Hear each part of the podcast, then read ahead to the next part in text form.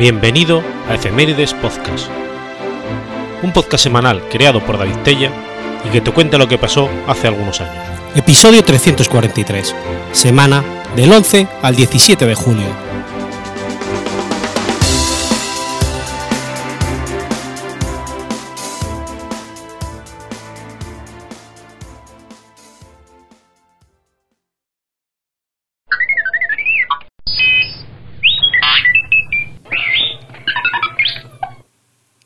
11 de julio del año 154.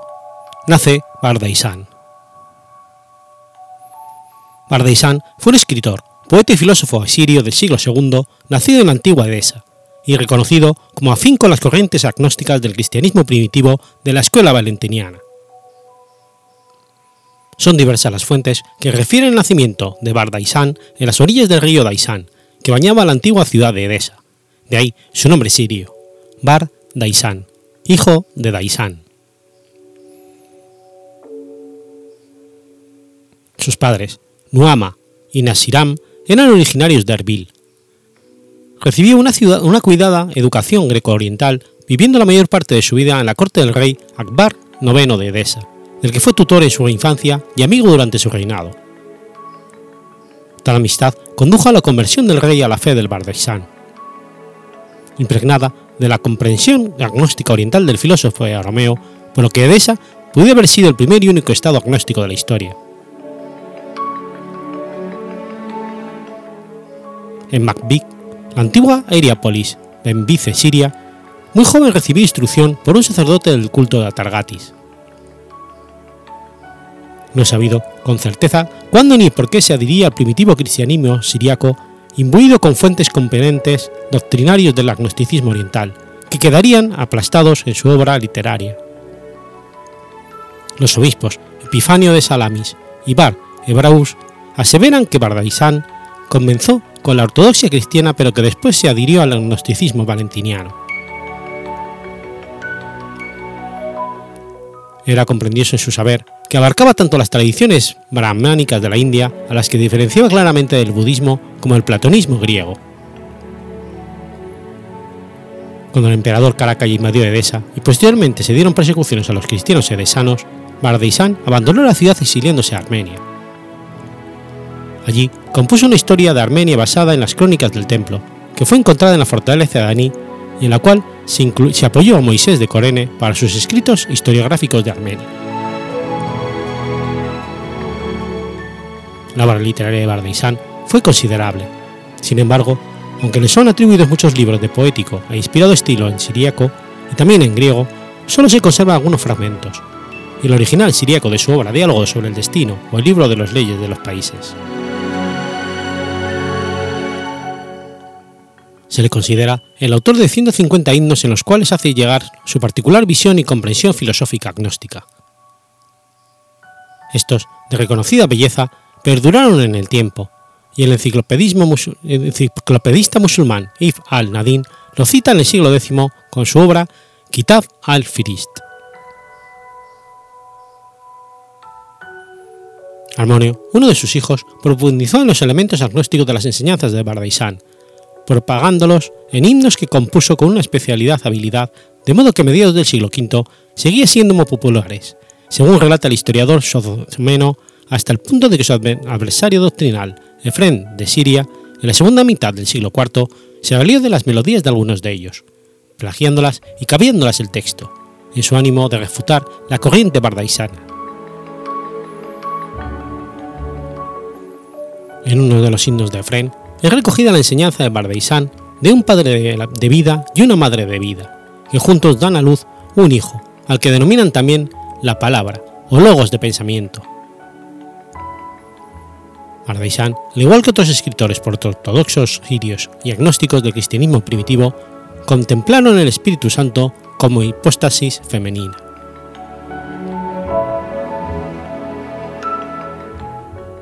La obra Diálogo sobre el Destino o Libro de las Leyes de los Países precedente de la Escuela de Pensamiento de Bardaisan en Edesa y escrita por su discípulo Felipe, es una de las primeras obras de la literatura de Siriaco, así como una de las, mejor, de las de mejor estilo y composición conceptual.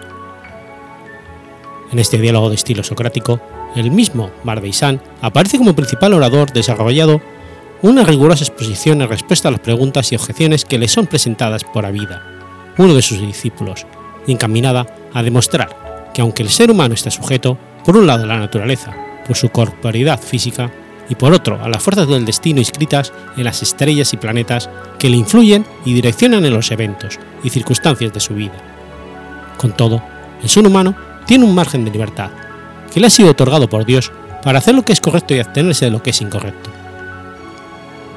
Su pensamiento sobre las fuerzas celestes que influyen sobre el ser humano y han ayudado a acercarse a una mejor comprensión de las ideas astrológicas expresadas en las Pistis Sophia, uno de los más importantes textos de la literatura agnóstica de la escuela valentiniana. La astrología caldea persa contaba ya, en el tiempo de Berdasain, una, de las, una antiquísima y prestigiosa tradición en el Oriente Medio, Mesopotamia y Persia, y de la cual es una expresión, más allá de su simbolismo, la visita de los magos de Oriente, posiblemente Persia, a que se hace referencia a los Evangelios.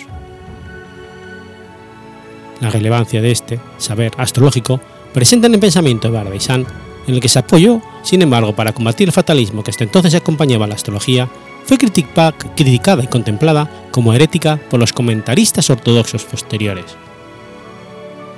Del mismo modo, se ha significado su rechazo a la resurrección de los cuerpos, en consonancia con algunas de las corrientes doctrinarias agnósticas del cristianismo primitivo, que contemplaban que la resurrección debe recibirse en vida, como expresa el apócrifo Evangelio agnóstico de Felipe.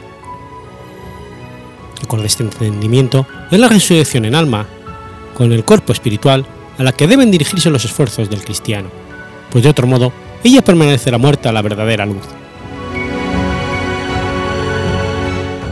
La verdadera vestidura del alma, según el filósofo y poeta de Edesa, es la forma ideal que ésta olvidó en el cielo, y solo resumirá después de la muerte, la muerte mística del pecado. Por ello, es que la vestidura de gloria no es para todos, pues no todos eligen la estrecha senda de la purificación interior. En esta misma obra, el libro de las leyes de los países, Bardeisan contempla al ser humano como un compendio de cuerpo, alma y espíritu. El cuerpo es resultado del mundo denso de la materia. El alma se ve afectada por la influencia de las esferas de los planetas que a través de ella toman cuerpo y de ahí la importancia de conocer la astrología judicial para comprender el destino del ser humano en la Tierra. El espíritu es el elemento divino que, que enlaza al ser humano con Dios, y por su propia naturaleza permanece siempre ontológicamente libre, a diferencia del alma que sí se haya condicionada por otras influencias. Es significativa también, en esta obra, su visión de las relaciones hombre y mujer. El deseo es una cosa diferente del amor y la amistad, que son algo más que la conexión con propósitos impuros. deberíamos darnos cuenta, comprender sin dificultad, que la lujuria es un falso amor, que incluso si está en, esta da una satisfacción momentánea, hay una gran diferencia entre esta y el verdadero amor, cuya paz dura hasta el final de los días, sin padecer problemas ni pérdidas. De otros escritos de Barbeisan solo nos han llegado sus títulos. Diálogos contra los marcionistas, La luz y las tinieblas, La naturaleza espiritual de la verdad, Lo estable o permanente y lo inestable, Libro de los caldeos y libros sobre los signos del zodiaco. La figura de Bardisán es en muchos sentidos la semilla de lo que más tarde vendría a ser llamado como la corriente o escuela agnóstica del cristianismo primitivo, atribuida a Santo Tomás. La tradición sostiene que el apóstol Santo Tomás fue el primero que llevó el cristianismo a Siria, y es considerado fundador y santo patrón de la Iglesia Ortodoxa Siria en el Medio Oriente y en la India. De este modo, la corriente o escuela de Santo Tomás en el cristianismo queda conectada con Bardasain, aun cuando esta ligazón o conexión no fuera en gran medida reconocida por los círculos eclesiásticos.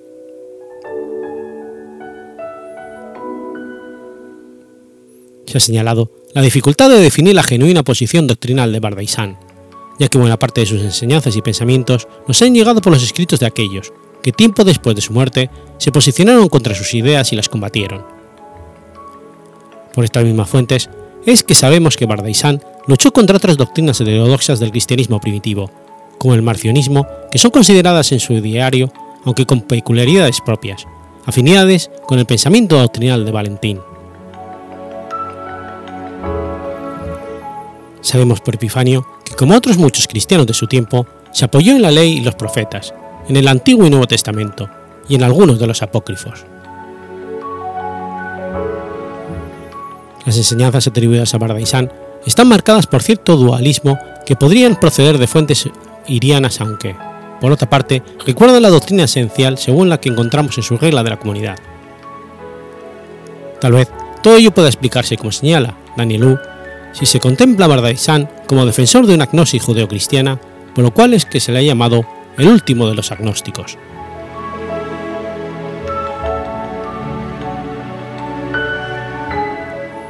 En todo caso, al igual que ocurrió con Valentín, las doctrinas de, de y su figura no fueron contempladas como heréticas mientras vivió, lo que nos acerca a una visión de los primeros siglos de la historia del cristianismo primitivo en la que se dieron y convivían con presiones de diversa profundidad del mensaje original cristiano.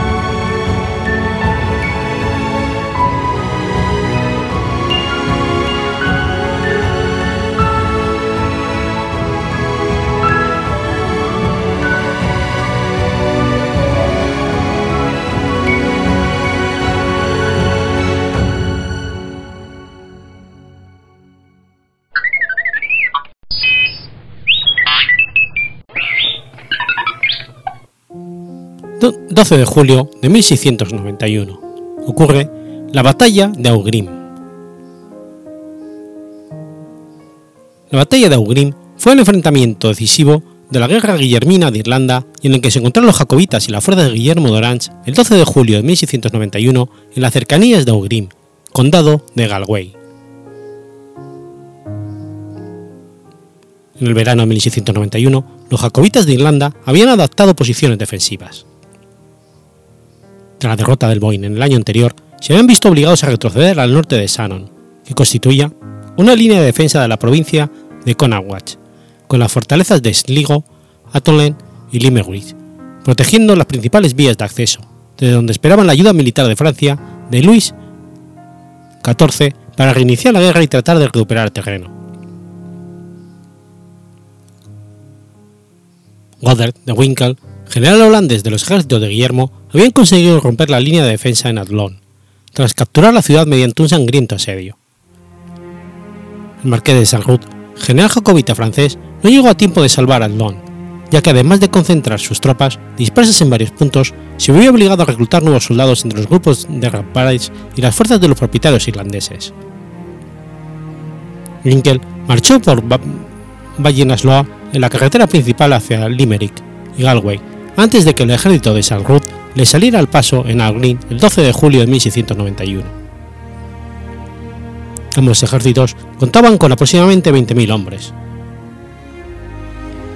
El ejército de San Ruth estaba formado principalmente por católicos irlandeses, mientras que las fuerzas de Ginkel eran un conglomerado de soldados ingleses, escoceses, daneses, holandeses y hugonotes franceses y protestantes de Ulster.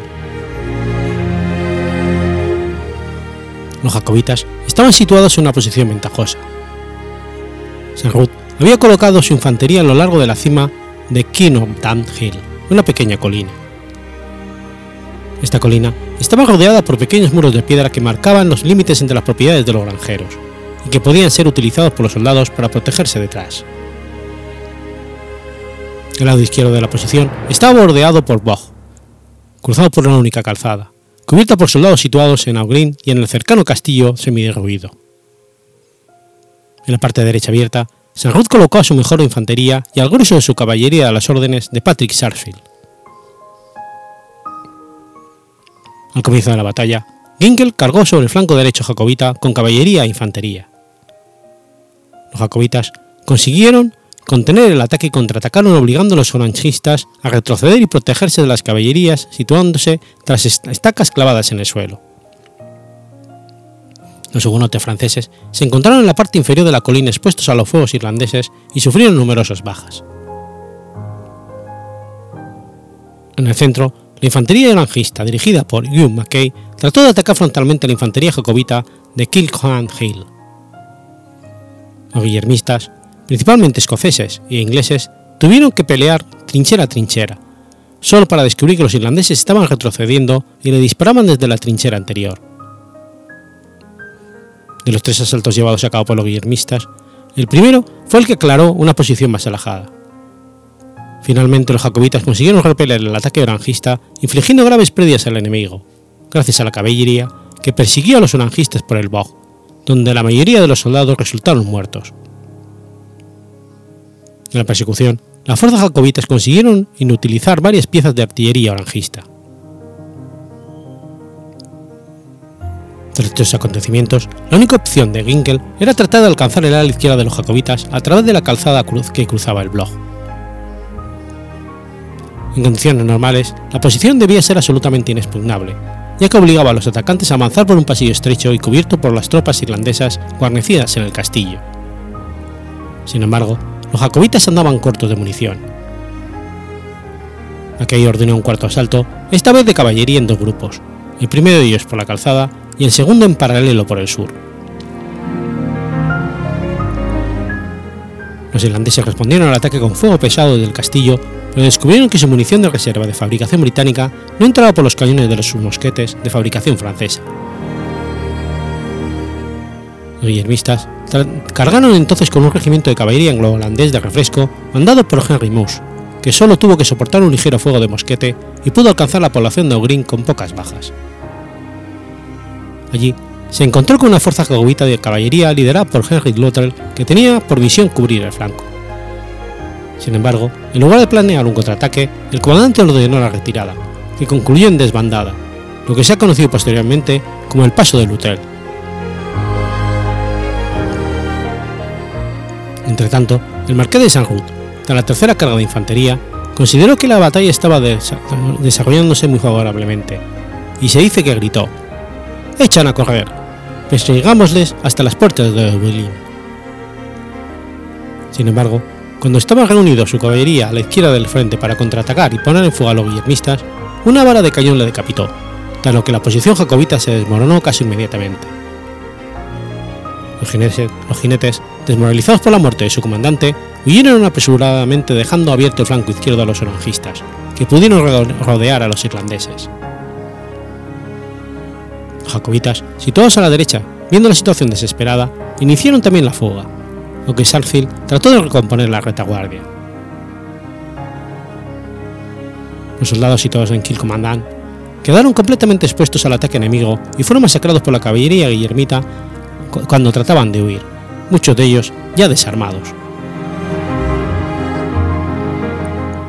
Las estimaciones de baja varían, entre los dos bandos. Generalmente se acepta que unos 7.000 hombres murieron durante la batalla. Algunos estudios recientes elevan la cifra de bajas orangistas hasta las 3.000, contra 4.000 muertos jacobitas. Por si esto fuera poco, otros 4.000 jacobitas fueron capturados por el enemigo y huyeron. Además, los irlandeses perdieron en la batalla sus mejores equipos y suministros. Por estas razones, O'Green fue la batalla decisiva de la guerra. La ciudad de Galway se rindió sin luchar y el grueso de la tropa jacobita abandonó la lucha en octubre tras un corto asedio en Limerick. Debido a su trascendencia en la guerra, Augrim se convirtió hasta comienzos del siglo XIX en el lugar de celebración de los lealistas en, en Irlanda, especialmente la Orden de Orange. Más tarde, la conmemoración de la batalla de Boyne adquirió una mayor relevancia.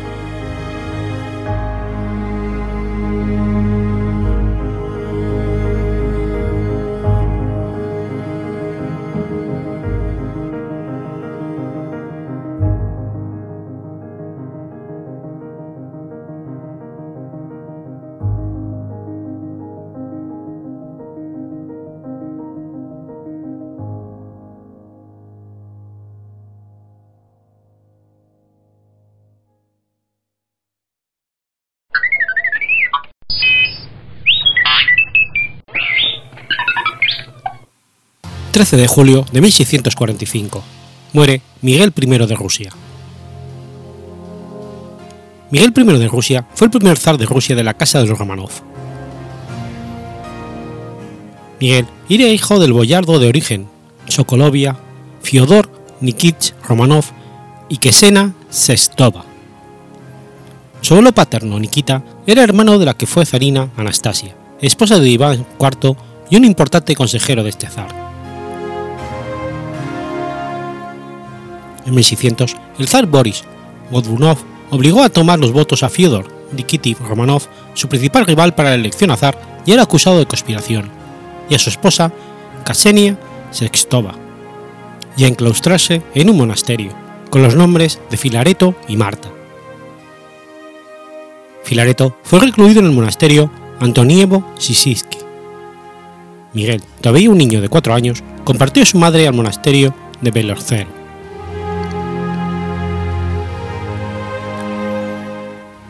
Miguel fue elegido por unanimidad zar de Rusia por el Zemsting Sobor el 21 de febrero de 1613, tras descartar otros posibles candidatos entre los que figuraban los reyes de Polonia y Suecia. La elección se debió en parte a su lejana relación de parentesco con la zarina, esposa de Iván IV. La elección de Miguel se realizó en su ausencia, ya que se desconocía su paradero. No fue hasta el 24 de marzo cuando los delegados del consejero encontraron al joven zar y a su madre en el monasterio Ipatiev cerca de Kostroma. Ksenia se opuso a la elección, alegando que su hijo de 16 años era demasiado joven para asumir tanta responsabilidad en tiempos tan difíciles. Los boyardos, entre lágrimas, afirmaron solemnemente que si Miguel persistía en su rechazo, lo, habrían, lo harían responsable ante Dios de la destrucción de Rusia. Sea como fuere, Miguel consintió finalmente en aceptar el trono. En tan ruinoso estado se encontraba Moscú por aquel entonces que Miguel debió esperar durante varias semanas en el monasterio de Troska, distante 122 kilómetros de la capital, hasta que se le pudo preparar un alojamiento adecuado a la dignidad de un zar. Fue coronado el 22 de julio de 1613 en la Catedral de la Dormición del Kremlin de Moscú. La primera tarea del zar fue enfrentarse a los extranjeros que por entonces ocupaban tierras rusas. Se llegó a acuerdos con Suecia y con la mancomunidad de Polonia y Lituania. Los resultados más importantes de la paz de Deuleno fueron la pérdida de los biomdatos de Somlesk y Chernigov y el retorno del exilio del padre del zar, Fyodor Nikitich Romanov, que en adelante tomó el gobierno hasta su muerte en octubre de 1633, mientras Miguel ocupaba una posición absolutamente subordinada. En 1632, Rusia volvió, vio la oportunidad de recuperar los territorios cedidos a la mancomunidad de Polonia y Lituania por la edad de Deudilio y dio inicio a la conocida como Guerra de Smolensk. El curso de esta guerra fue desfavorable para Rusia y en 1634 se firmó el Tratado de Pilasnovka. Rusia reconocía el status quo ad bellum y se comprometía al pago de una compensación de 20.000 rublos en oro, mientras que Vladislao IV Vasa renunciaba a sus aspiraciones al trono ruso y devolvía los emblemas reales a Moscú. Durante el reinado de Miguel se endureció la legislación sobre la servidumbre. En 1637 se incrementó a nueve años la pena de prisión para los campesinos fugitivos y en el 41 se elevó a 10. Por el contrario, también se adoptaron medidas con un claro espíritu innovador. Así en 1621 se inició la publicación del primer periódico manuscrito ruso, Vesti Karamti. En 1632 se inauguraron las fundiciones de hierro y armería cerca de Tula. También se modernizaron algunas unidades militares como los dragones entre 1631 y el 34. Contrajo matrimonio en dos ocasiones, primero con la princesa María Vladimirovna Dolgorukova en 1624, que murió cuatro meses después de la boda, y en 1626 con Yevdokiya Strevnikova, que le dio diez hijos. Miguel no pudo concentrar el matrimonio de su hija Irene de Rusia con el conde Valdemar Christian Stelwin Holstein, un hijo morganático del rey Cristian IV de Dinamarca, por el rechazo de este último a aceptar la fe ortodoxa. Esta, esta ruptura le afectó y contribuyó a su muerte en 1645. Fue enterrado en la Catedral del Arcángel Miguel del Kremlin de Moscú.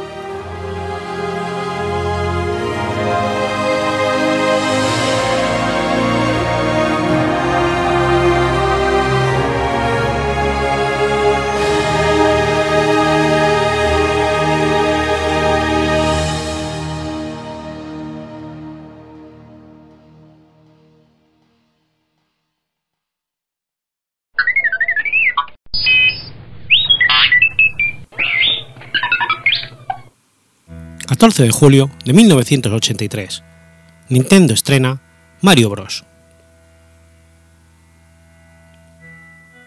Mario Bros. es un videojuego de arcade desarrollado por Nintendo en el año 1983. Fue creado por Shigeru Miyamoto. Mario Bros. fue creado por Shigeru Miyamoto y, Mitsuharu Sato con una historia creada también por Shigeru Miyamoto principales desarrolladores del videojuego Donkey Kong. En Donkey Kong, Gunpei Yokoi sugirió a Miyamoto que debería ser capaz de caer de cualquier altura, algo de lo que Miyamoto no estaba seguro, pensando que sería poco propio de un juego. Se pusieron de acuerdo, pensando que estaría bien para él tener algunas habilidades sobrehumanas. Él diseñó un prototipo en el que Mario saltaba y rebotaba, que lo hizo quedar satisfecho el elemento de la lucha contra los enemigos de abajo, se introdujo después de que Yokoi lo sugiriera, observando que sería mucho trabajo, ya que había varios pisos. Sin embargo, resultó ser demasiado fácil eliminar a los enemigos de esta manera, así que los desarrolladores exigieron a los jugadores tocar a los enemigos después de haber golpeado la plataforma bajo ellos para derrotarlos. Esta fue también la forma en que se presentó a la tortuga como a un enemigo, lo cual se concibe como un rival que solo podía ser golpeada desde abajo. Debido a la aparición de Mario en Donkey Kong con un mono, un sombrero y un bigote grueso, Shigeru Miyamoto pensó que debería ser un fontanero en lugar de un carpintero, y diseñó este videojuego para reflejar eso. Otro factor que contribuyó fue el escenario del juego. Se trataba de una gran red de tuberías gigantescas, por lo que se consideró que un cambio de ocupación era necesario. Mario Bros. tuvo un éxito modesto entre los videojuegos arcade en Japón. Hasta la fecha en Japón, la versión de NES de Mario Bros. ha vendido más de 1.063.000 copias, millones de copias y el relanzamiento de la consola Famicom Mini en su versión NES ha vendido más de 900.000 copias. A pesar de ser lanzado durante la caída de los videojuegos estadounidenses en el 83, el juego de arcade, así como la industria, no se vieron afectados. El autor de videojuegos, Dave Ellis, lo considera como uno de los juegos clásicos más memorables. El juego fue portado posteriormente a Apple II, Atari 2600, Atari 5200, familia Atari de 8 bits, Atari 7800, Amstrad CPC, Sinclair ZX Spectrum y Commodore 64. El último sistema tenía dos versiones, el puerto Atari Soft lanzado en 1964 y una versión de Ocean Software de 1986. Mario Bros. también es un juego de la serie Game ⁇ Watch Multi-Screen, que a pesar del título no está relacionado con el juego de arcade de Mario Bros. Tal juego se produjo bastantes meses antes de que salieran sus equivalentes en arcade, lo que hace que se trate de la primera aparición de Luigi. En Super Mario Bros. 3 se incluye un minijuego para dos jugadores de Mario Bros. Para Virtual Boy fue diseñado Mario Clash, como una versión en 3D del juego arcade. Mario Bros. se estrenó en Nintendo 3DS y puede disponer de la cámara, soporte 3D o apoyo analógico. En este comunicado apareció entre los otros juegos de Nintendo Entertainment System y Super Nintendo que se lanzó para la 3DS en una demo técnica llamada Juegos Clásicos en L3 de 2010. En Super Mario 3D World contiene Luigi Bros., una versión de Mario Bros. protagonizada por Luigi. Este juego se desbloquea si la consola Wii U contiene datos guardados de New Super Luigi U, o si el jugador completa todos los mundos normales.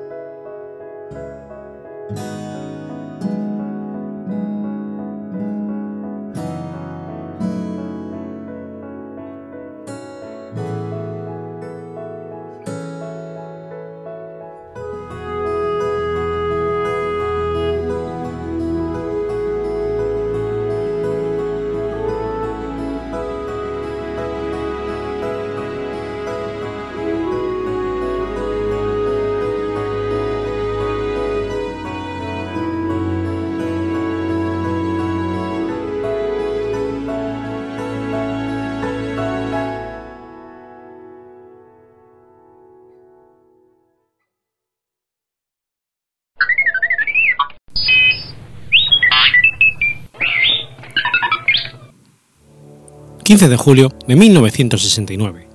Muere Julio Buitrago. Julio Buitrago Roth fue un revolucionario nicaragüense.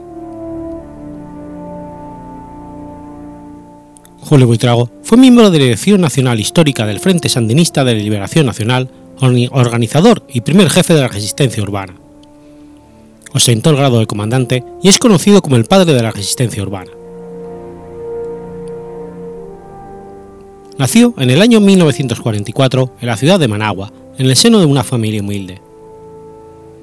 Desde niño realizó diferentes trabajos como vendedor de gaseosas, laboró de conserje en limpieza y en el ya desaparecido Cine Luz. Realizó sus estudios en diferentes centros y terminó en el Instituto Nacional Central Miguel Ramírez Goyena. Un año antes, ya había denunciado en un acto público el elevado índice de analfabetismo que había en Nicaragua. Comenzó desde muy joven su militancia política. En el 12 de enero de 1960, con 16 años de edad, junto con José Benito Escobar, Germán Pomares, Salvador Buitrago Morales, Roger Vázquez, Daniel Ortega Saavedra, Jorge Navarro, Orlando Quiñones, Ignacio Viriones Torres, Johnny Vogel y Joaquín Solís Piura, funda el movimiento Juventud Patriótica Nicaragüense. Participa activamente en el primer aniversario de la masacre estudiantil del 23 de julio en León, en 1960, y en un acto de protesta cambió el nombre de la calle, que hasta entonces se llamaba Avenida Roosevelt, por la de Avenida Sandino. Participó organizando el paro estudiantil en protesta del asesinato de un grupo de sandinistas en el Bocay. 1964 se integra en el FSLN, donde tiene como asesor a José Benito Escobar. Al año siguiente entra a formar parte del Comité Ejecutivo del Frente Estudiantil Revolucionario. En el 66 es enviado como representante del Frente FSLN Guatemala y entra a formar parte de la Dirección Nacional, pasando a ostentar la responsabilidad de la resistencia urbana. Participó en varios asaltos bancarios hechos por el FSLN y estando en Cuba le dijo al periodista Carlos Gondamuz, me dieron tantos golpes que me hicieron orinar sangre, pero no le sacaron ni una palabra. Poco después, viaja a Cuba y un año después regresa siendo detenido en Costa Rica. cuando es puesto en libertad el 12 de marzo, entra clandestinamente a Nicaragua. 15 de julio del 69, por la tarde, la Guardia Nacional detecta y ataca la casa de seguridad que el FSLN tenía en el barrio maldito cerca de las delicias de las Bogas. En ella se llevan Gloria Campos, su hija Marta Llorena, Mirna Mendoza, Doris Tijeiro y Buitrago. Ordena que todos abandonen la casa para hacer frente al ataque de la Guardia Nacional que movilizó más de 300 hombres y apoyados por un tanque Sherman y una avioneta artillada.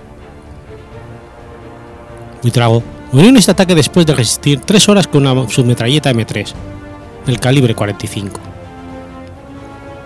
El ataque fue transmitido en vivo y directo por el canal 6 de la televisión nacional, lo cual sirvió para dotar a los muchachos sandinistas con un halo de invencibilidad ante los ojos del pueblo nicaragüense. La misma tarde, la Guardia Nacional atacó otra casa de seguridad del FSLN en el barrio de Santo Domingo, cuyo ataque duró hasta las 10 de la noche. Allí murieron los guerrilleros Marco Antonio Rivera, Aníbal Castrillo y Alessio Bladón. En el barrio de Santa Ana, en la gasolinera de Texaco Delicias del Volga, cuadra y media al norte y una cuadra al este, se ubica la Casa Museo Comandante Julio Buitrago Augroz. Es una casa de dos plantas que mantiene la fachada original en la que se conservan las huellas de disparos producto del asalto que realizó la Guardia Nacional. En el 69, la casa estaba alquilada por el FSLN por mediación de Gloria Campos, que no estaba fichada como militante sandinista.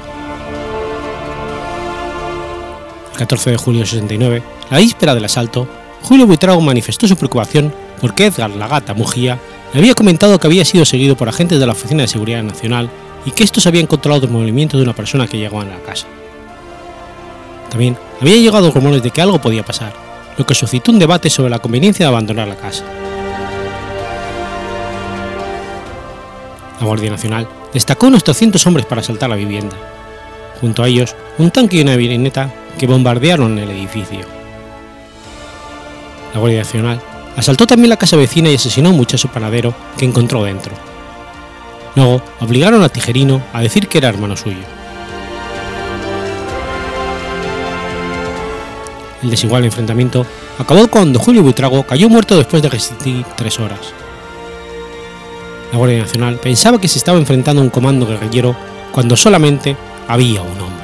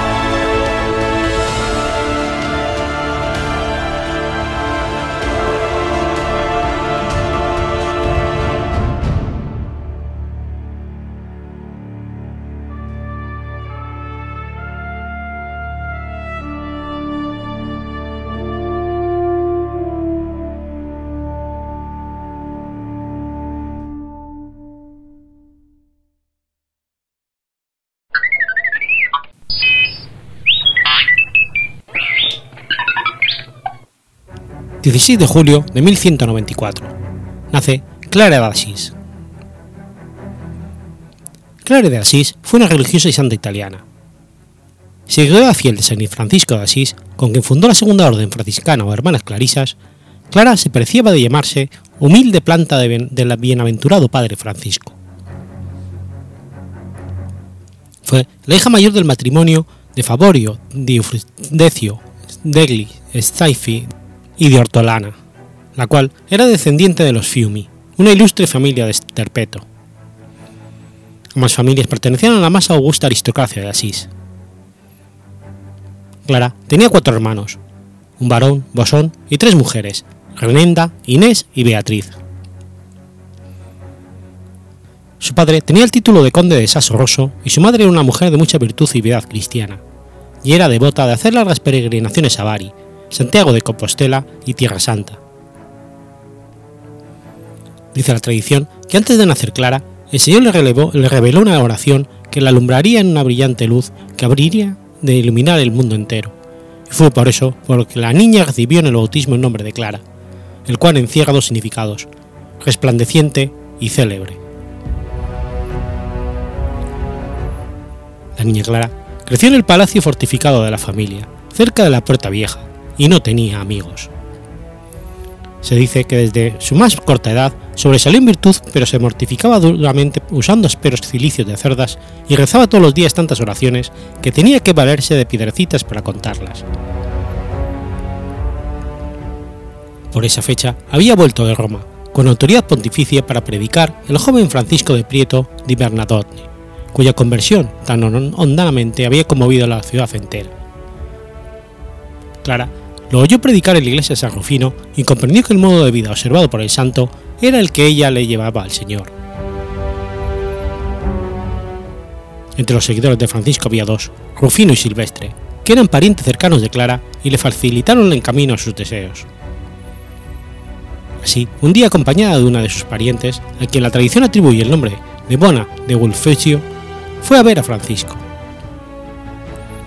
Este había oído hablar de ella por medio de Rufino y Silvestre, y desde que la vio, tomó una decisión: quitar del mundo malvado tan precioso botín para enriquecer con él a su divino maestro.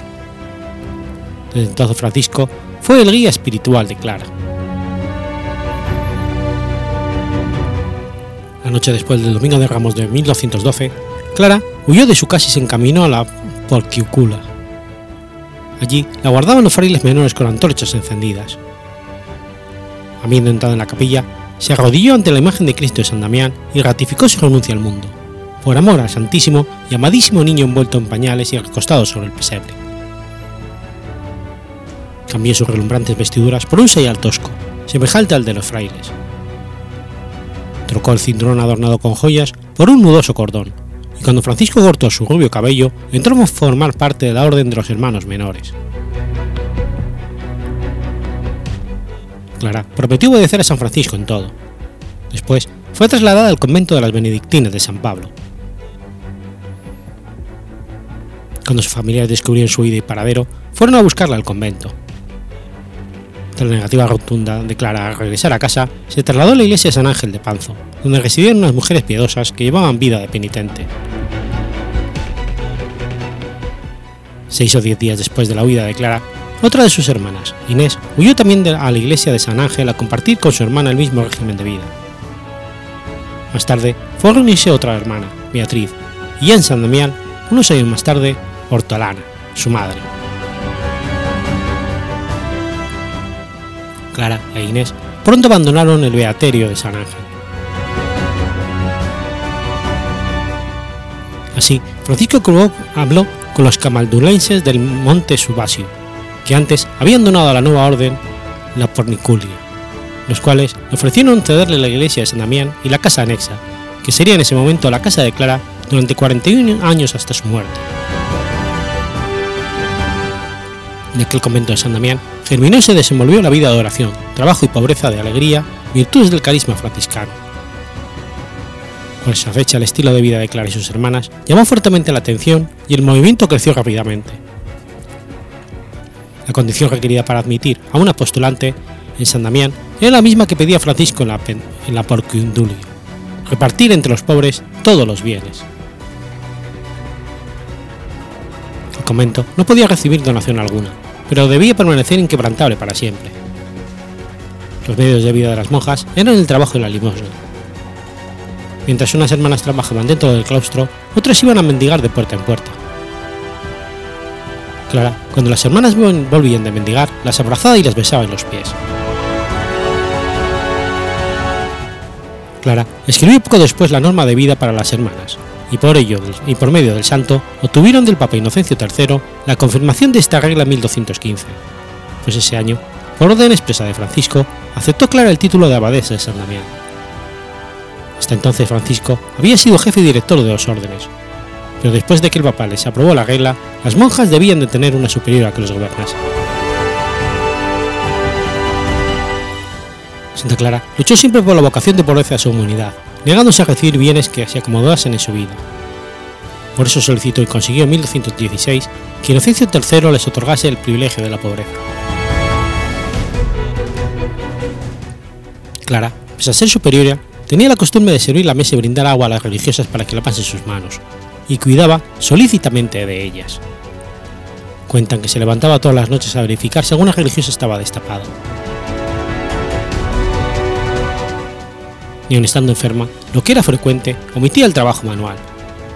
Así, se dedicaba a bordar corporales que en la misma, en la misma cama que mandaba a las iglesias pobres de las montañas del valle. Así como en el trabajo era ejemplo para las religiosas, lo era también en la vida de oración. Después de las completas, último oficio del día, permanecía largo rato sola, en la iglesia ante el crucifijo que había hablado a San Francisco. Allí rezaba el oficio de la cruz, que había compuesto Francisco. Estas prácticas no le impedían levantarse por la mañana muy temprano, para levantar a las hermanas, encender las lámparas y tocar la campana para la misa primera. Según la leyenda, una vez fue el Papa San Damián, Santa Clara hizo preparar las mesas y poner el pan en ellas, para que el pontífice lo bendijera. El Papa pidió a la Santa que fuera ella quien lo hiciera, a lo que Clara se opuso rotundamente. El Papa le instó, por santa obediencia, que hiciera la señal de la cruz sobre los panes y los bendijera en el nombre de Dios. Santa Clara, como verdadera hija de obediencia, bendijo muy devotamente aquellos panes en la, en la señal de la cruz, y al, y al instante apareció en todos los panes la señal de la cruz.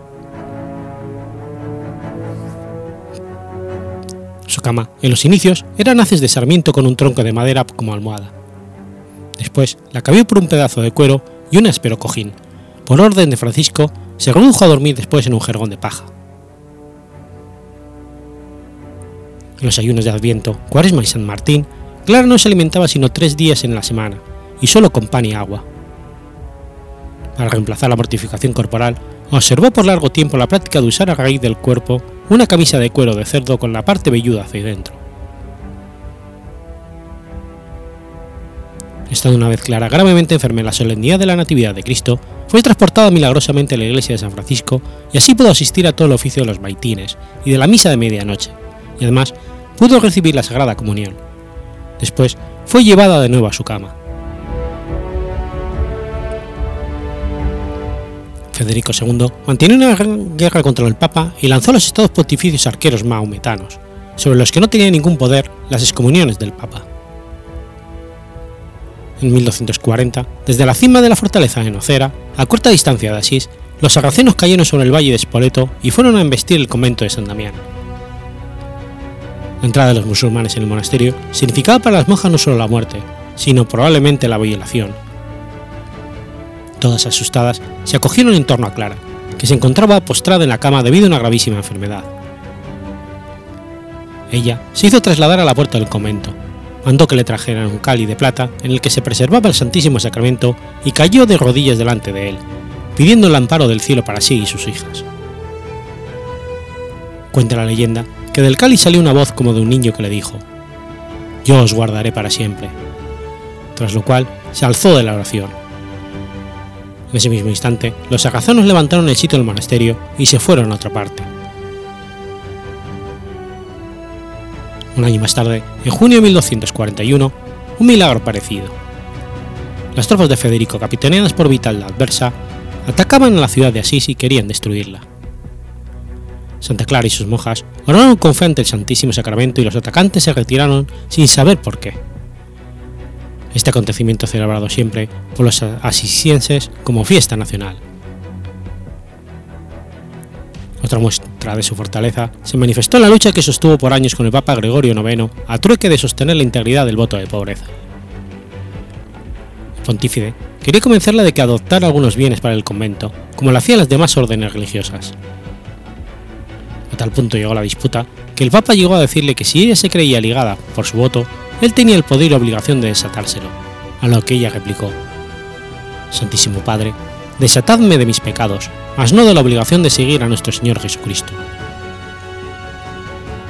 Solo dos días antes de morir, vino a obtener clara de Inocencio IV y a perpetuidad el derecho de ser y permanecer siempre pobre. En verano de 1253 vino Asís a Asís el Papa Inocencio IV para ver a Clara, la cual se encontraba postrada en su lecha. Ella le pidió la bendición apostólica y la solución de sus pecados, y el sumo pontífice contestó, Quiera el cielo, hija mía, que tenga yo tanta necesidad como tú de la indulgencia de Dios. Cuando Inocencio se retiró, dijo Clara a sus hermanas, Hijas mías, ahora más que nunca debemos darle gracias a Dios, sobre, porque sobre recibirle a él mismo en la Sagrada Hostia, he sido hallada digna de recibir la visita de su vicario en la tierra. Desde aquel día las monjas no se separaron de su lecho. Incluso Inés, su hermana, viajó desde Florencia para estar a su lado. En dos semanas, la santa no pudo tomar alimento, pero las fuerzas no le faltaban. Cuenta la historia que estando en el más hondo dolor, dirigió su mirada hacia la puerta de la habitación, y he aquí que ve entrar una procesión de vírgenes vestidas de blanco, llevando todas en sus cabezas coronas de oro. Marchaban entre ellas una que deslumbraba más que las otras, de cuya corona, que en su remate presentaba una especie de incensario con orificios, irradiaba tanto esplendor que convertía la noche en día luminoso dentro de la casa. Era la bienaventurada Virgen María. Se adelantó la Virgen hasta el lecho donde yacía Clara e inclinando sobre, inclinándose amorosamente sobre ella, le dio un abrazo. Murió el 11 de agosto, rodeado de sus hermanas y de los frailes de León, Ángel y Junípero. De ella se dijo, clara de nombre, clara en la vida y clarísima en la muerte.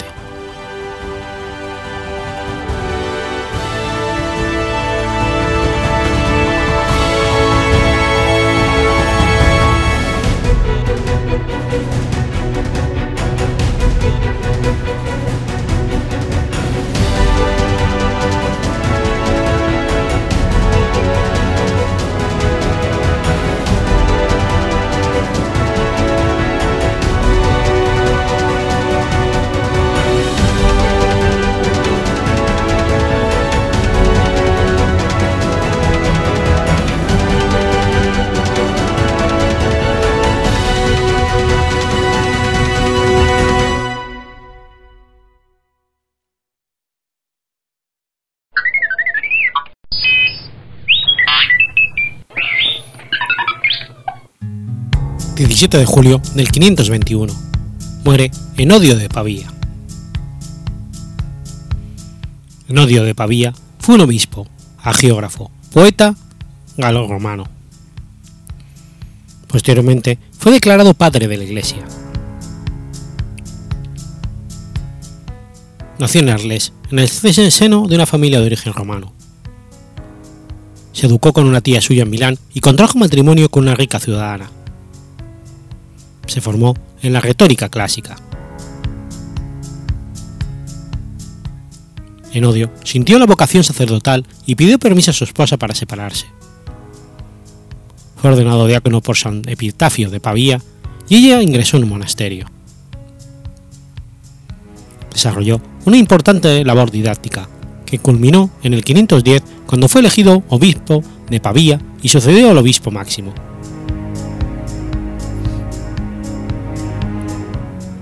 Su labor al frente de su diócesis fue conocida en todo Occidente y el Papa Hormisdas acudió a él en diversas ocasiones para que lo representara ante el emperador Anastasio II, que favorecía a los monofisitas.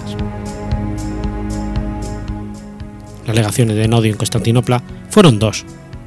En el 515 para obligar al patriarca de Constantinopla Acacio y el de Antioquía Pedro a aceptar las decisiones del concilio de Calcedonia. Y en el 517 para amonestar al mismísimo emperador. Ninguna dio el fruto deseado y regresó tras un accidentado viaje a Pavía.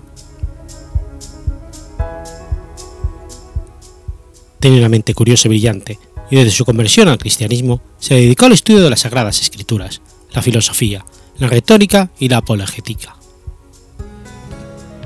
Su primera obra es una apología del Papa Simaco, contra los partidarios del cismático Lorenzo. Pronto, su calidad intelectual fue reconocida y fue elegido para componer y recitar el panegírico del rey ostrogodo Teodorico I. Otras obras suyas fueron las vidas de San Epitafio de Pavía y de San Antonio de Lerins. una obra autobiográfica y numerosos textos poéticos. Dejó además otras obras en prosa y verso, además de una nutrida correspondencia formada por 297 cartas. Es considerado como el último de los retóricos clásicos. Murió en la ciudad de la que era obispo en el 521. Su fiesta se celebra el 17 de julio.